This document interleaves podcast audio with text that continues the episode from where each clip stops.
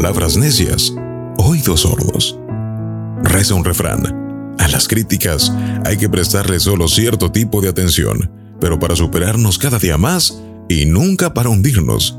Cuando alguien te desanima y busca que desistas, lo hará porque o es un fracasado o busca que el otro le acompañe en su desdicha, o es un envidioso que no soporta tu superación personal después de una caída. Nadie que busca tu bien tratará de convencerte de que te rindas ante una batalla que estás librando. Hay que recibir con agrado siempre las exhortaciones, las palabras de apoyo, de ánimo, aquellas palmaditas que nos impulsan a seguir adelante aún en medio de las adversidades. Y también hay que poner las críticas en su justa medida.